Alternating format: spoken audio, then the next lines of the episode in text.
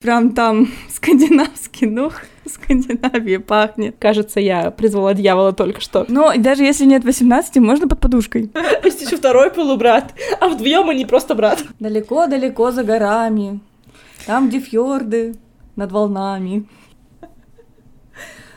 На узгор бегает с трусами.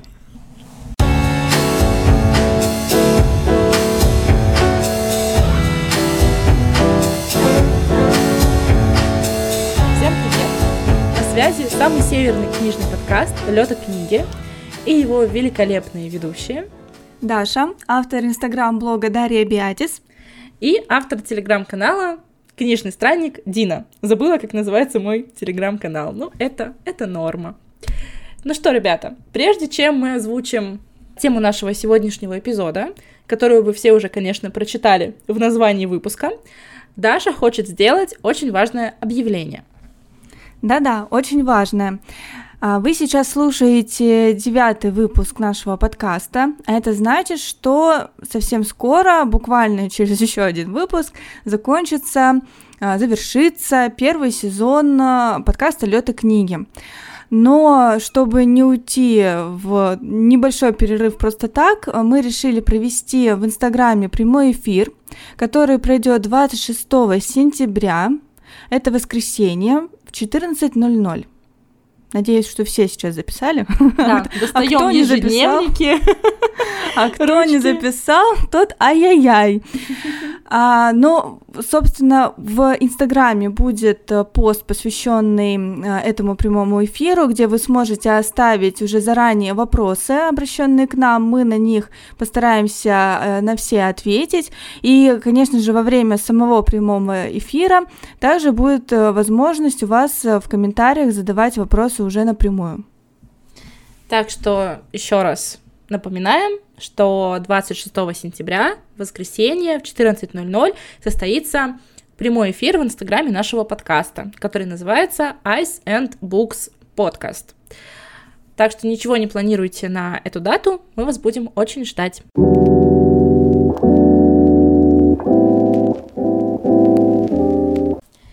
Итак, сегодня на повестке дня современная скандинавская литература.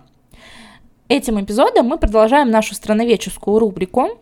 У нас уже есть классный выпуск про современную корейскую прозу. Если вы его не слушали, обязательно послушайте. И сегодня мы говорим про книги скандинавских авторов.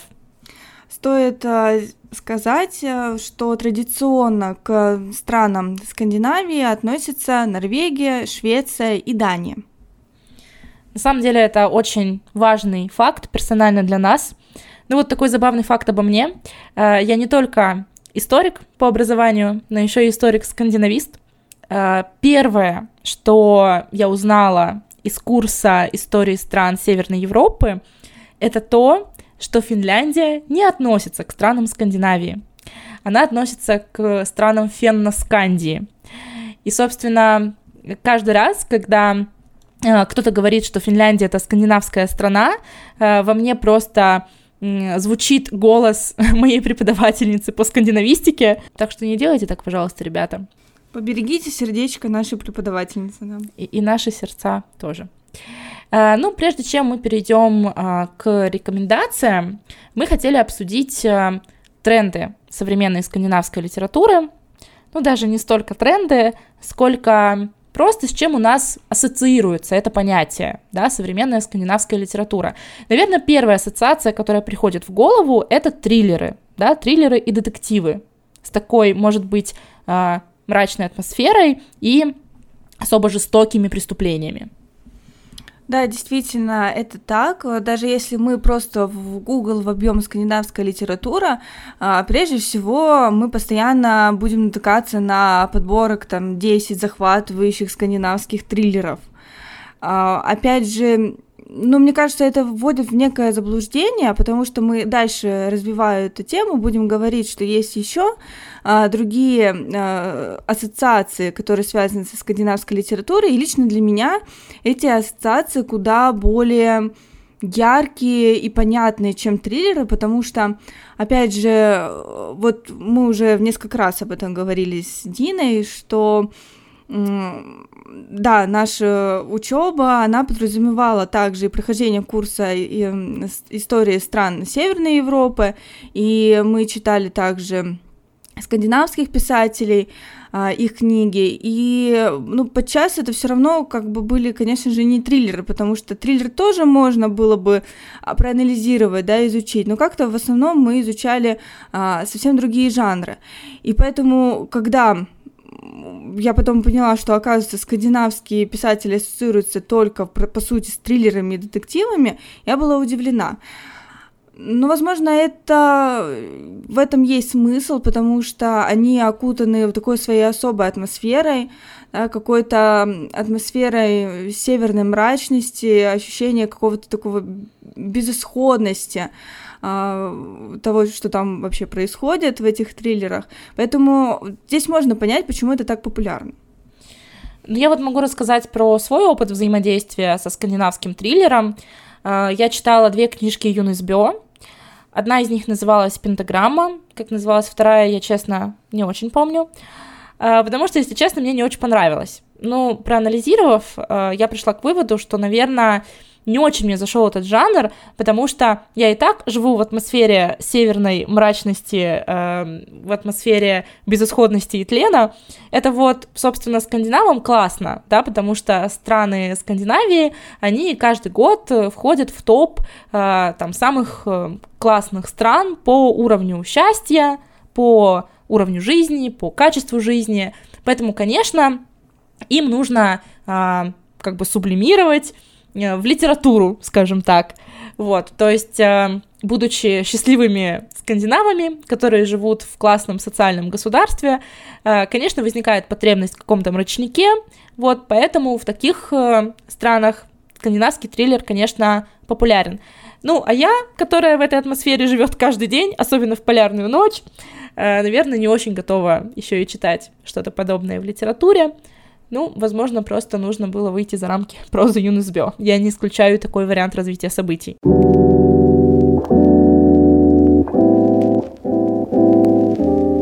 Еще один тренд, э, ассоциация, как мы да, говорим, э, все же, э, связанная со скандинавской литературой, это детская литература. Она очень интересна тем, что поднимает чаще всего совсем не детские темы. Это, может быть, вопросы детского суицида, а, проблема да, детского суицида, а, взаимоотношения с родителями, а, взаимоотношения со сверстниками и многое другое.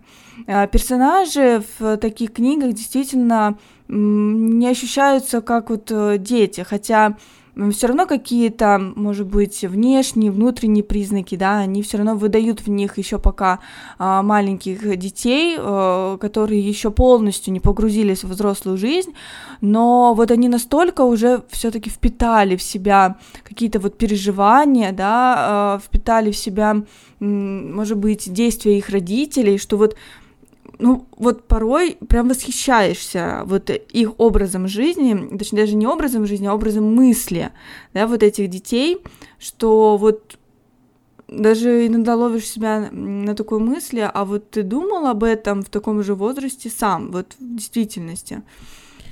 Ну, в принципе, я думаю, что скандинавская детская литература это бренд еще и потому, что там сильна традиция, да, все-таки можно вспомнить и Астрид Лингрен, и ту же Туви Янсен, которая, конечно, из Финляндии, но зато написала на шведском, так что у нее есть лазейка, э, через которую можно пробраться к скандинавским авторам. И мне как раз очень нравится, что вообще литература скандинавов детская, она с детьми действительно говорит не как с какими-то неразумными существами, а как с маленькими взрослыми, именно что как с людьми, с которыми можно поговорить на самые разные темы. И мне как раз очень импонирует, что э, скандинавская детская литература не боится как раз говорить на какие-то сложные темы, вроде смерти, болезни, утраты и, в общем-то, чего-то подобного. Э, я недавно читала э, книгу шведской писательницы э, Ени Егерфельд. Это, правда, не совсем прям детская литература, это скорее все-таки Янка Далт или даже middle grade, ну то есть рассчитана на 13-14 лет, вот на что-то такое. Э, называется книга Comedy Queen. Она рассказывает про э, девочку, э, которая потеряла маму и э, пытается, собственно, справиться с этими переживаниями и э, хочет стать звездой стендапа. В общем, это такой действительно очень честный, откровенный разговор об утрате и о том, что чувствует ребенок, потеряв близкого человека. И у Ени Егерфельд, кстати, есть еще одна очень классная книжка. У нее такое э, запоминающееся название э, «Лежу на полу вся в крови». Я думаю, что название как раз сразу привлекает детскую аудиторию, и не только детскую.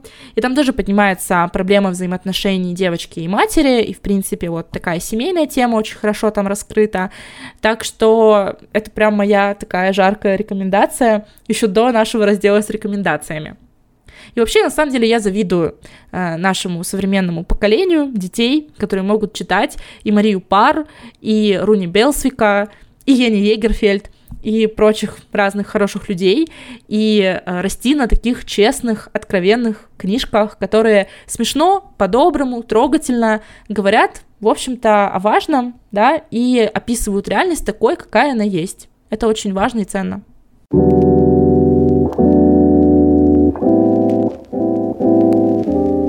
Ну что, э, перейдем к еще одной ассоциации. Это, пожалуй, опять же, для меня еще пока не совсем изведанная ассоциация автофикшн. Скандинавский автофикшн.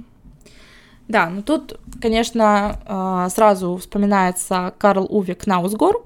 Это норвежский писатель, а, который создал а, многотомную эпопею под названием «Моя борьба». То есть вот не побоялся чувак назвать свою книжку «Моя борьба», просто вот респект. А, и на самом деле в этой книге он описывает просто свою жизнь, да, он описывает свою жизнь без прикрас. Понятно, что это не все прям чистая правда, конечно, доля там художественного вымысла тоже присутствует, но по сути это бессюжетное повествование, это такая рефлексия самого Карла Уви Кнаусгора, он описывает свои переживания, свою жизнь, историю своего детства, взросления, отношения с семьей, отношения с женой, с детьми и так далее. И на самом деле, казалось бы, вот такая бессюжетная проза в Норвегии стала безумно популярна, то есть это действительно просто книга номер один, которую обсуждают все, э, похлеще, чем, не знаю, какую-нибудь мыльную оперу, э, вот. Так что Кноусгор на самом деле э, начал тренд на автофикшн не только в Скандинавии, но я думаю, что во всем мире тоже. Вот. Ну и, конечно, нельзя не сказать про скандинавские семейные саги.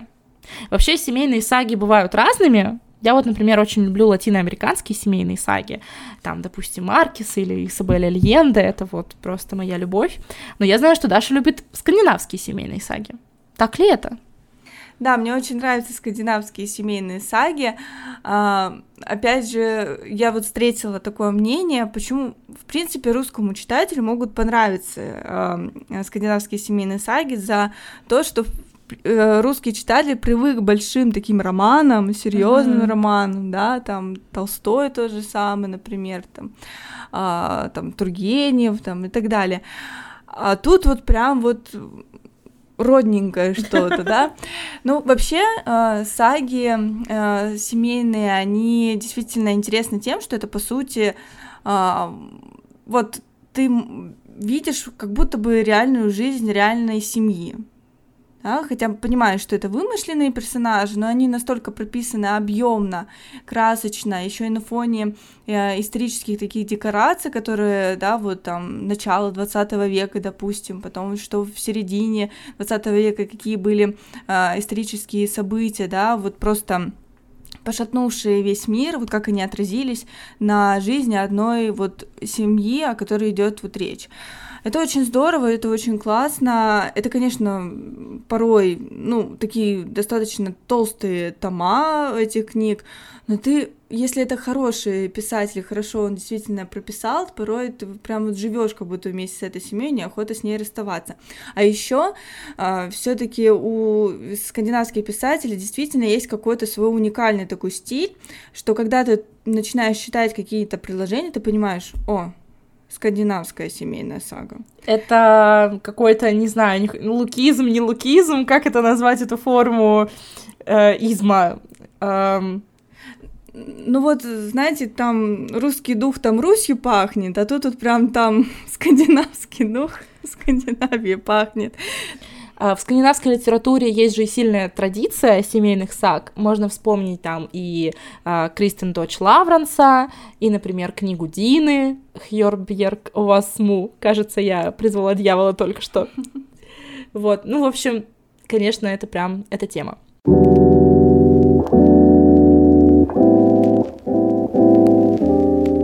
Что, мы плавно переходим к нашим рекомендациям. И первая книга, которую я хочу вам рассказать, это как раз-таки один из ярких представителей скандинавской семейной саги.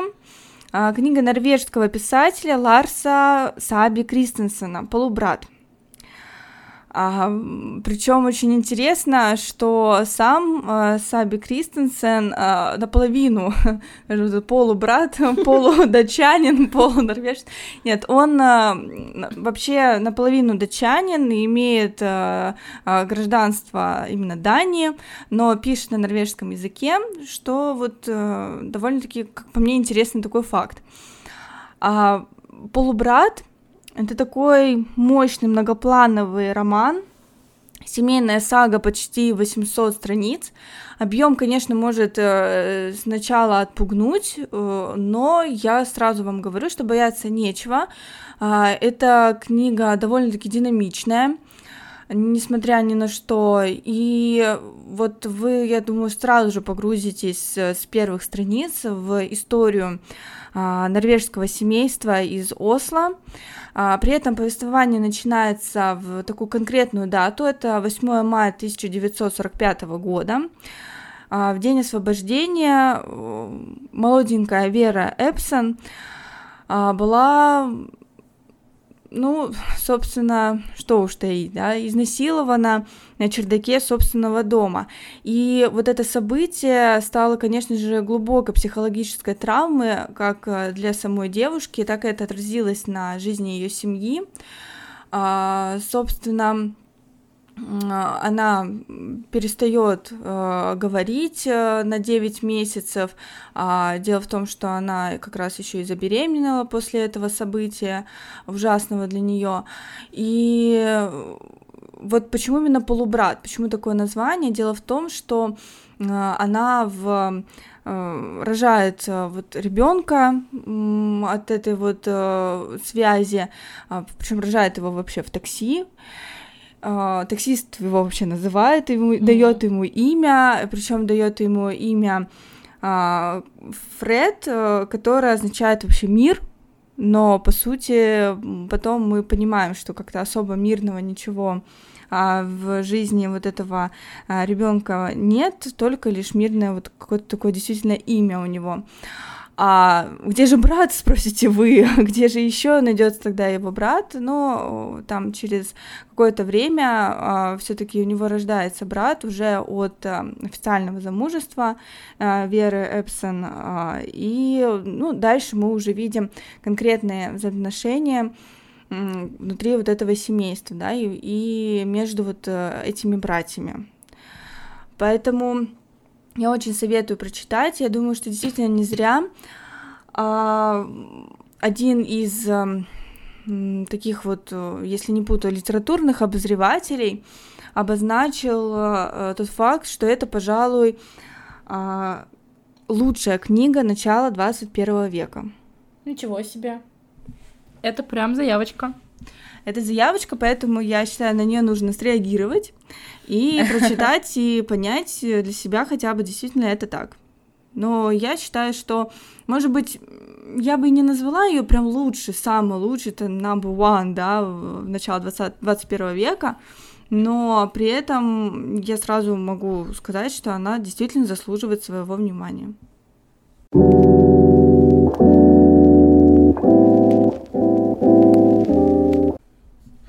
Меня сегодня будет такая универсальная рекомендация, потому что очень часто я советую такие весьма специфичные книги, которые, в общем-то, в приличном обществе, может быть, и не каждому посоветуешь.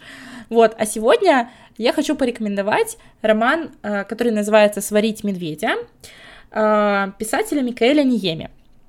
И, на мой взгляд, это действительно такая очень универсальная рекомендация, что эта книга может понравиться многим.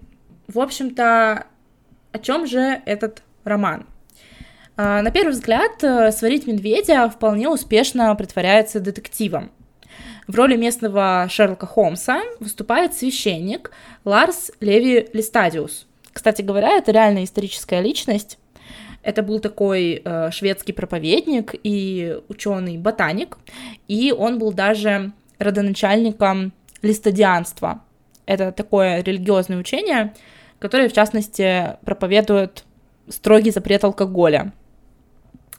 Вот, а в роли доктора Ватсона э, выступает самский мальчик по имени Юси, ученик и верный последователь Листадиуса. Э, завязка сюжета тоже убеждает нас в том, что перед нами такой классический детектив. В небольшой шведской коммуне Пайла происходит убийство девушки. Э, местные власти с легкой руки прикладывают вину за случившееся на медведя, но наблюдательный Листадиус уверен, что это происшествие вовсе не то, чем кажется. Кстати, интересно, что а, сам Ниеми, он родом из Пайлы, и а, эта деревушка, она встречается во многих романах самого Ниеми. В частности, есть а, знаменитая книга, которую очень советовала, например, Анастасия Завозова. Это популярная музыка из Виттулы. И там Пайла тоже, в общем-то, упоминается в качестве одного из главных героев. А, но возвращаемся к «Сварить медведя».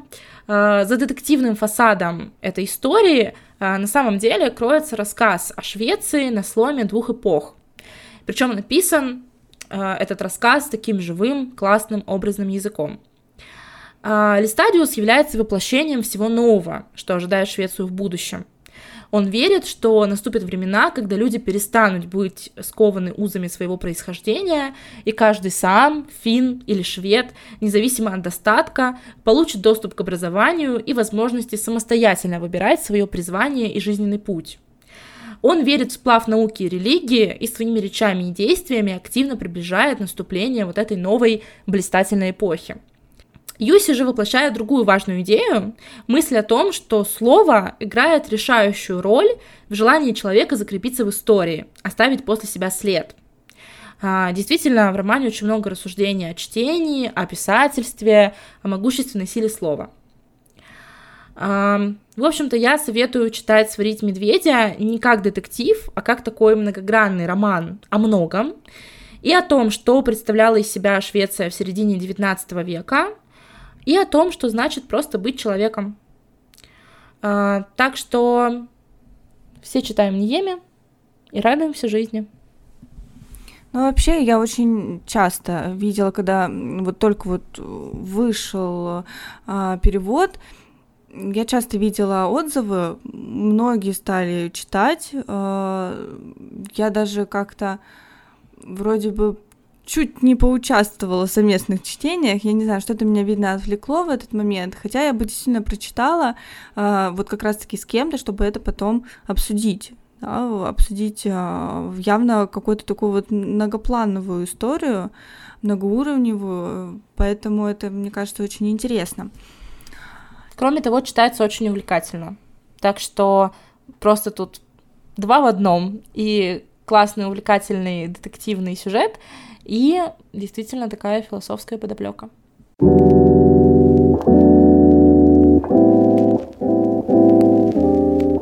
Ну, я тоже продолжу с книгой уже шведской писательницы Мариан Фредриксон.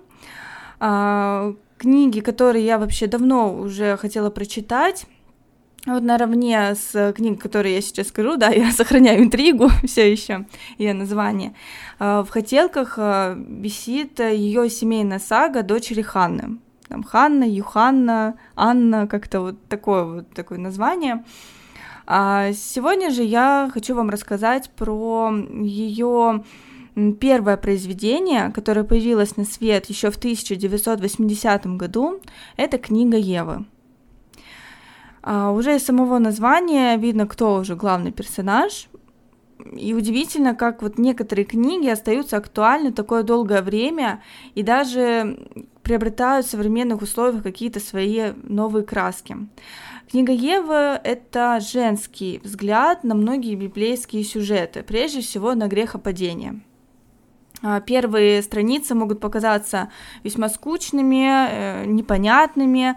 А, вот перед нами женщина, которая покидает своего мужа и сына, дабы найти ответы на какие-то свои вопросы. Она ищет мир своего детства, пытается понять свою особость, и постепенно сюжет разворачивается а, разворачивается, разворачивается и приобретает э, какой-то вот такой свой интересный объем. Перед нами открывается жизнь человеческой стаи с ее дикими традициями, уклад народа кочевников и оседлых земледельцев, приплетается э, очень интересный шаманизм и христианство, и, конечно же, переплетаются друг с другом отношения мужчины и женщины. А герои книги обычные люди, а не какие-то там эфемерные существа. Они переживают, любят, злятся. И знатоки библейских сюжетов могут даже испытать шок от такой интерпретации. Особое внимание писательница также уделила интимным подробностям, поэтому сразу стоит сказать, что все-таки книга с определенным таким возрастным ограничением, ну, 18 плюс хотя бы, да? Хотя, хотя бы. Хотя бы. А, нет, ну там вы не пугайтесь, ничего, конечно, там сверх э, нормы, но я посчитала, что важно об этом вас предупредить на всякий случай. А, кстати, это первая книга из трилогии «Дети рая», и я пока как-то вот у меня нет желания продолжать, потому что, ну, у меня вечная такая проблема. Я могу начать какой-то даже цикл, который мне безумно понравится, но я не могу себя остановить э, и не взять какую-то новую книгу, новый какой-нибудь цикл, чтобы, да, вот мне нужно получить какие-то новые эмоции, да, вот что-то такое. Так что э, это никак э, не связано с тем, что мне книга там, может быть, не понравилась. Кстати, вторая называется «Книга Кайна». Так что советую книгу прочитать. И да, если вам уже есть 18.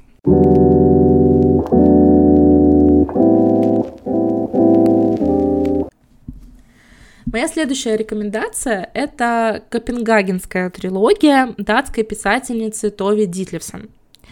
А, вообще, надо сказать спасибо нашему маленькому независимому издательству No Kidding Press а, за то, что они а, довольно часто переводят книги писателей стран Северной Европы.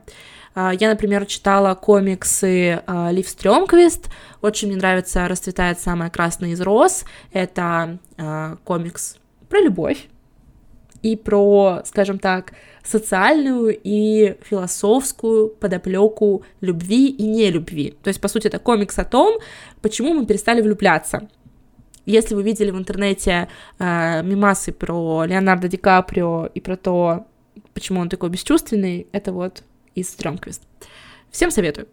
Вот. Но на самом деле, конечно, больше всего я благодарна No Kidding Press за перевод копенгагенской трилогии Дитлевсон. А, для России имя Тови Дитлевсен не очень было известно раньше, а на самом деле в родной Дании это признанный классик. Ее знают все и, в общем-то, даже изучают в школах. А, прежде всего, она, конечно же, известна как поэтесса, а, но и ее проза тоже, безусловно, заслуживает отдельного внимания. Копенгагенская трилогия состоит из трех романов. Это «Детство», «Юность» и «Зависимость». И, безусловно, это такой автобиографический текст. А, главную героиню, от лица которой ведется повествование, тоже зовут Тови. Она тоже выросла в рабочей семье в бедном районе Копенгагена. Она тоже с юных лет пишет стихи и видит в этом смысл своей жизни и такую путевку в счастливое будущее. Кроме того, эм, в общем-то, почему Копенгагенская трилогия стала э, такой важной для датчан, потому что это, в общем-то, такой важный социальный роман, он о противостоянии рабочего класса и Uh, хочется сказать буржуазии, но, может быть, такой интеллигенции, да, более высших слоев населения. И Копенгагенскую трилогию можно прочитать как социальный роман, но можно, безусловно, прочитать как э, такую исповедь и размышления о прожитой жизни и о принятых решениях. Мой любимый роман из трех это, наверное, детство. Я, кстати, а, редко встречала единомышленников среди книжных блогеров и обозревателей. Всем нравится больше либо юность, либо зависимость, но мне вот почему-то больше всего понравилось именно детство. Причем детство Дитлевсен это не детство Толстого, скажем так, то есть это не что-то такое очень радостное, идиллическое, то есть это не воспоминания о волшебном и прекрасном мире детства. Тови пишет, что детство было длинное и тесное, как гроб, и без посторонней помощи из него было не выбраться. Из детства не вырваться, оно липнет к тебе, будто запах. Детство не проходит бесследно, у взрослых оно затаилось внутри, драное и дырявое, словно проеденный молью половик, о котором все позабыли и больше им не пользуются. По ним и не скажешь, что у них вообще было детство, и не решаешься спросить, как им удалось вырваться из него без глубоких шрамов и отметин на лице. Детство, оно темное и постоянно стонет, как маленькое животное, запертое в подвале и всеми забытое. Мне кажется, что даже по этим цитатам уже чувствуется, что Тови Дитлевсон поэтесса, и э, что у нее получается э, и проза у нее получается достаточно такая э, скупая и простая, но при этом богатая на такие поэтические образы. Вот, кстати, мы говорили в начале о том, что ну, на самом деле, а, скандинавы такие счастливые люди, да, там в топы попадают по а, вообще счастливой жизни и так далее, и вот они там сублимируют это все в литературу. Мне кажется, что, ну вот уже а, прослушав вот эти фразы про детство, я думаю, это не только характерно для нее, это характерно на самом деле для большинства жителей Скандинавии. То есть, по сути, они как, мне вот показалось, да, как вот, вот мысль такая у меня чуть проскользнула, а, счастье у них внешнее. Угу. А вот то, что внутри творится, а внутри творится, мне кажется, вообще просто страх и ужас. Потому что когда, ну, говоришь про детство, что это что-то жуткое, липкое, да, которое никак от тебя вообще не может отвязаться, но это уже о многом говорит. Поэтому вот э, здесь стоит, мне кажется, действительно э, принципе обратить внимание на скандинавских писателей и прочувствовать эту какую-то многоплановость, скрыть, возможно, как бы это, может быть, жутко не звучало, вот эти а, слои, да, а, кожу, я не знаю, а, какого-то менталитета, да, вот каких-то там переживаний скандинавских писателей, вот попробовать найти вот их настоящих, какие они настоящие на самом деле. Это очень интересно и очень здорово, когда действительно у нас вот есть литература, которая нам помогает это сделать, да, помогает это увидеть. Ну, безусловно, с помощью такого антропологического литературоведческого исследования можно, в общем-то, какие-то какие выводы и про себя сделать. Это очень важно.